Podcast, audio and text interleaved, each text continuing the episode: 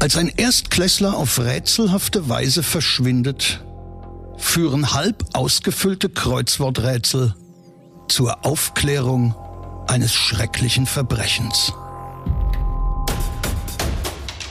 Nichts ist so unglaublich wie das wahre Leben. Hier ist Sachsens spannendster Podcast mit echten Kriminalfällen aus unserer Region. Nach Recherchen von True Crime Autor Henna Kotte. Aufgeschrieben und erzählt von Maximilian Reg. Hier ist Tod in Sachsen. Der Mordcast. Achtung, nicht geeignet für Kinder und Jugendliche unter 16 Jahren. Heute Kreuzmordrätsel. Lars Bense ist sieben Jahre alt. Ein aufgeweckter Junge von zierlicher Gestalt mit nackenlangen, blonden Haaren. Am 15. Januar 1981 erlaubt seine Mutter, dass er an diesem Nachmittag alleine ins Kino geht. Vom Wohnblock 483 in Halle Neustadt, wo er mit seiner Schwester und der alleinerziehenden Mutter lebt, sind es etwa zehn Minuten Fußweg bis zum HO-Kino Treff. Der Junge kennt den Weg. Vorbei an der großen Kaufhalle und der Poliklinik. Sicherheitshalber wird er von seiner Schwester bis in die belebte Einkaufsstraße begleitet. Als das Kino in Sichtweite kommt, trennen sich die beiden. Es ist jetzt 15.30 Uhr. Die Schwester ahnt nicht, dass sie ihren Bruder nie wiedersehen wird. Als Lars nicht wie vereinbart zum Abendessen erscheint, wird seine Mutter unruhig. Es ist nicht seine Art, sich zu verspäten. In tiefer Sorge macht sie sich auf die Suche. Sie klappert seine bevorzugten Spielplätze ab und telefoniert mit den Eltern seiner Kameraden und Mitschüler von der sechsten Polytechnischen Oberschule. Doch niemand hat das Kind gesehen. Als der Junge um 8 Uhr immer noch nicht zu Hause ist, geht Frau Bense ins vierte Volkspolizeirevier in Halle Neustadt und bittet um Hilfe.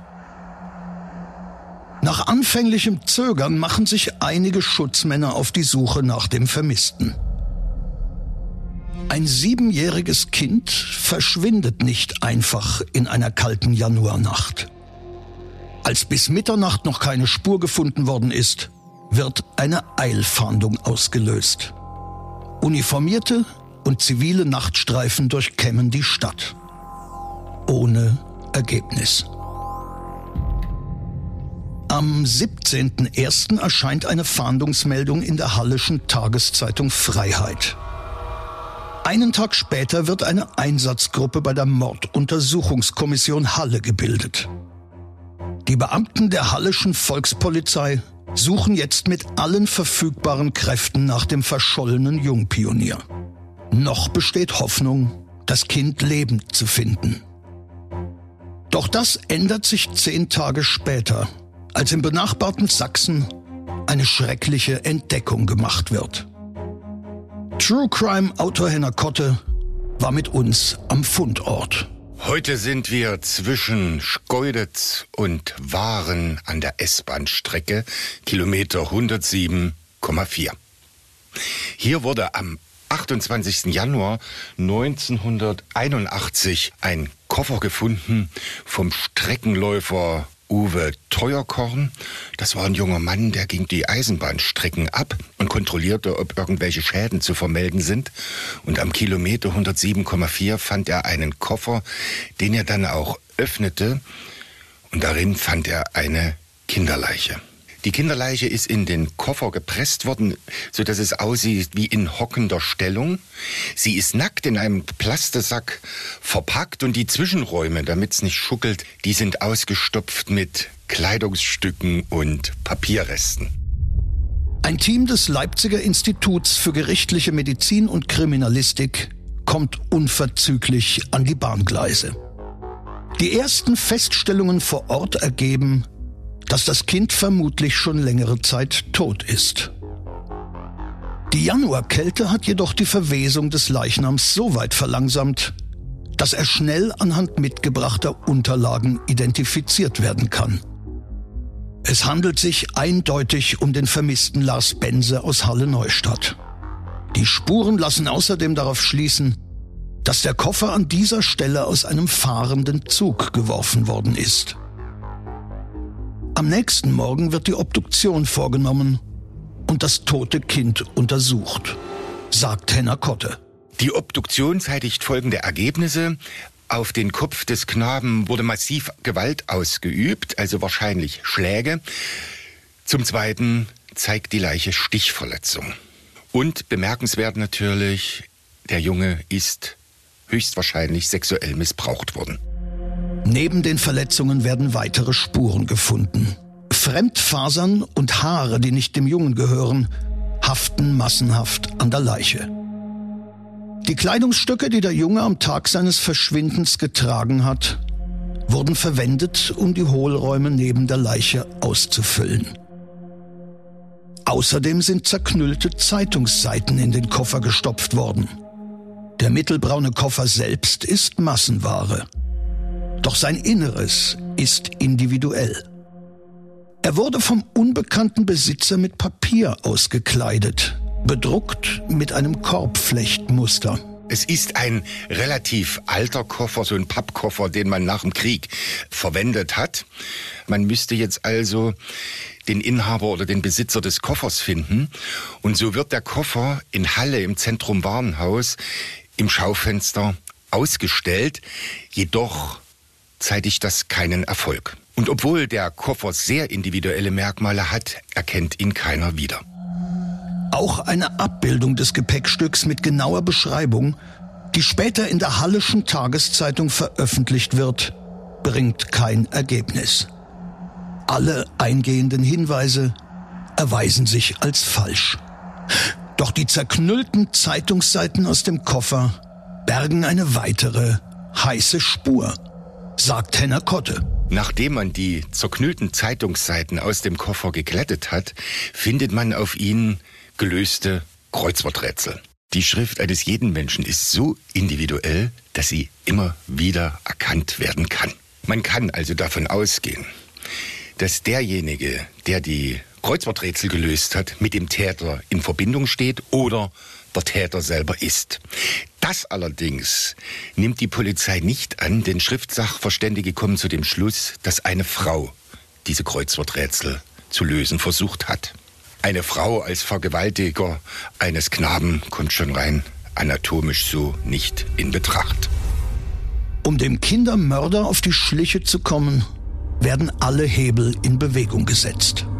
Jetzt beginnt eine Fahndung, die Polizeigeschichte international geschrieben hat. Denn in Halle Neustadt beginnend sammelt man jetzt von jedem Bewohner dieses Stadtteils Schriftproben ein. Nicht immer offiziell, bei manchen klingelt man an der Tür. Andererseits schreibt man ein Kreuzworträtsel Preisausschreiben aus, wo die Seite eingeschickt werden soll, sodass man die Schriftproben praktisch ins Haus geliefert kriegt. Mit Adresse, mit Name und Hausnummer. Man geht auch illegale Wege, die heute im Rechtsstaat so nicht mehr möglich wären, indem man in die Kaderabteilung, also in die Personalabteilung der Großbetriebe geht und die Akten der Einstellung, also die Bewerbungsakten nochmal kontrolliert und dort die Schriftproben vergleicht. Für die freiwilligen Schriftproben wird ein eigener Text entwickelt, der möglichst viele der besonders auffälligen Buchstaben enthält. Die Bewohner von Halle werden angehalten, eine handschriftliche Probe folgenden Inhalts bei den Behörden einzureichen. Ein zweitägiges Kolloquium, das am Dienstag in Berlin begann, befasst sich mit Karl Friedrich Schinkels Werk und dessen Bedeutung für die DDR. Insgesamt 551.198 Handschriften werden im Lauf der Ermittlungen ausgewertet. Wohnungsanträge, Anträge auf Personalausweise, Telegrammformulare, Pkw-Anmeldungen, 60 Tonnen Altpapier. Alles wird herangezogen. Es ist die größte Schriftfahndung der Geschichte.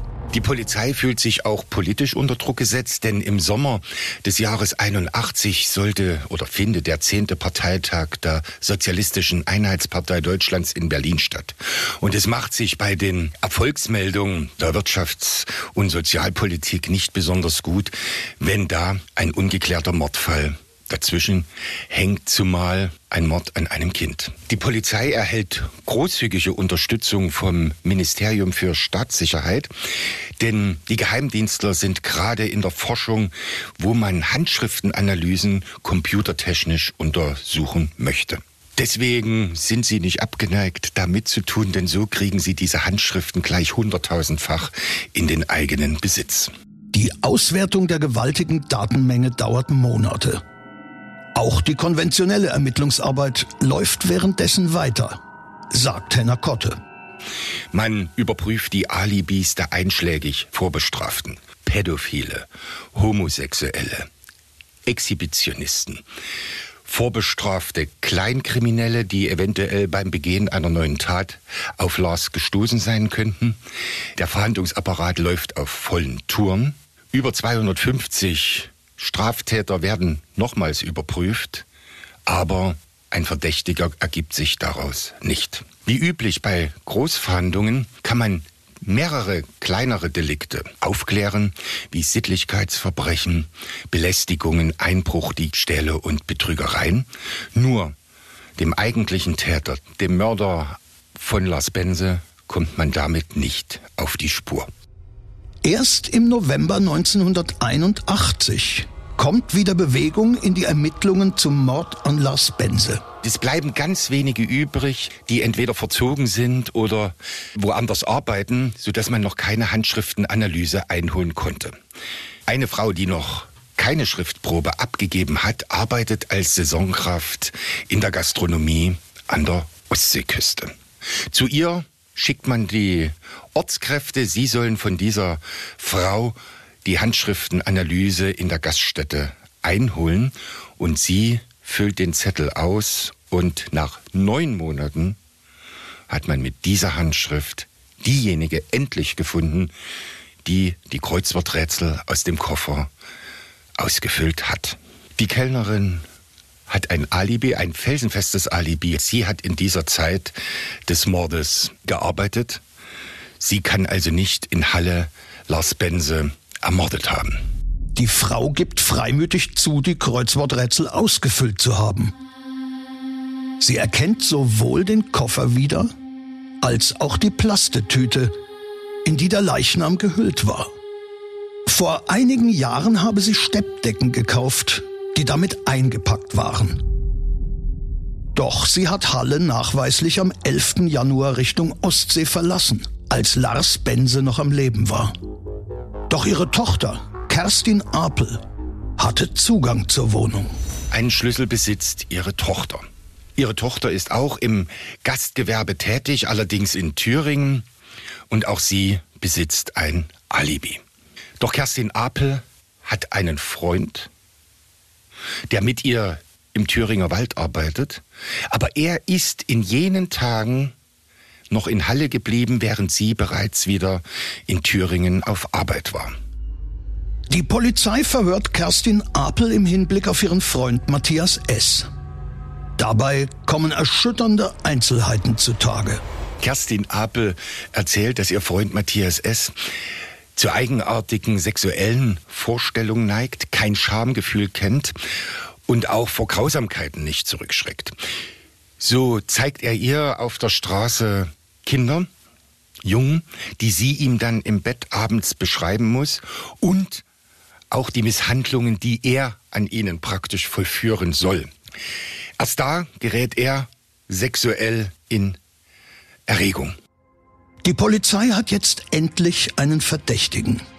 Er hatte Zugang zur Wohnung, war zum Zeitpunkt des Mordes allein und hat offenbar sadistische Vorstellungen gegenüber kleinen Jungen. Am Abend des 20. November wird der Tatverdächtige endlich festgenommen, sagt Henner Kotte. Er wird sofort mit dem Verdacht, unter dem er steht, konfrontiert und er gesteht die Tat. Matthias S. begegnete Lars Bense zufällig. im Wohngebiet. Der Junge gefiel ihm sofort. Er hat ihn unter Vorwänden in die Wohnung der Mutter seiner Freundin geführt, um dort relativ schnell zu sexuellen Handlungen überzugehen. Da sich der Junge sträubte, hat er Gewalt ausgeübt und da der Junge ihn ja letztendlich hätte verraten können, hat er ihn ermordet. Zunächst, indem er ihn Schläge auf den Kopf versetzte und als das nicht fruchtete, hat er aus der Küche das Messer geholt und danach mehrfach auf ihn eingestochen. Er fand den Koffer zufällig in der Wohnung der Mutter, hat das Kind in einen Plastesack gesteckt und ihn in den Koffer gepresst. Die Hohlräume im Koffer hat er mit der Kleidung des Jungen verstopft, genauso wie mit Zeitungspapier, worauf die Kreuzworträtsel dann zu finden waren. Mit dem Koffer ist er noch am selbigen Abend zur Bahn gegangen und hat den städtischen Nahverkehr Richtung Leipzig genutzt und hat zwischen Schkeuditz und Waren den Koffer aus dem Fenster geworfen. Das Geständnis sprudelt aus dem Täter regelrecht heraus. Die von ihm geschilderten Einzelheiten sind eindeutig Täterwissen. Es gibt keinen Zweifel mehr. Matthias S. hat den siebenjährigen Lars Bense erst sexuell missbraucht und ihn dann grausam getötet, um nicht entdeckt zu werden. Im Sommer 1982 wird Matthias S. wegen Mordes in Tateinheit mit sexuellem Missbrauch zu lebenslanger Haft verurteilt. Nach Verbüßen der Haftstrafe wird er in einer forensischen Psychiatrie untergebracht. 1999 wird er endgültig freigelassen. Er stirbt am 15. Januar 2013. Auf den Tag genau 32 Jahre nach dem Mord an einer schweren Krankheit. Doch nach dem Tod des Täters hat der Fall ein weiteres juristisches Nachspiel. Weiß True Crime Autor Henna Kotte. Kerstin Apel, die damalige Freundin des Täters, hat einen Kriminalroman geschrieben und in dem wird so viel Täterwissen offenbart, dass die Polizei annehmen muss, sie hat damals 1981 nicht die vollständige Wahrheit gesagt. Die Ermittlungen wurden eingestellt wegen Mangels an Beweisen. Tod in Sachsen. Der Mordcast. Der Podcast mit echten Kriminalfällen aus Sachsen. Alle Folgen jetzt überall, wo es Podcasts gibt. Autor und Erzähler Maximilian Reg. Recherche True Crime Autor Henna Kotte. Tod in Sachsen. Der Mordcast ist eine Produktion von Regiocast, deutsches Radiounternehmen.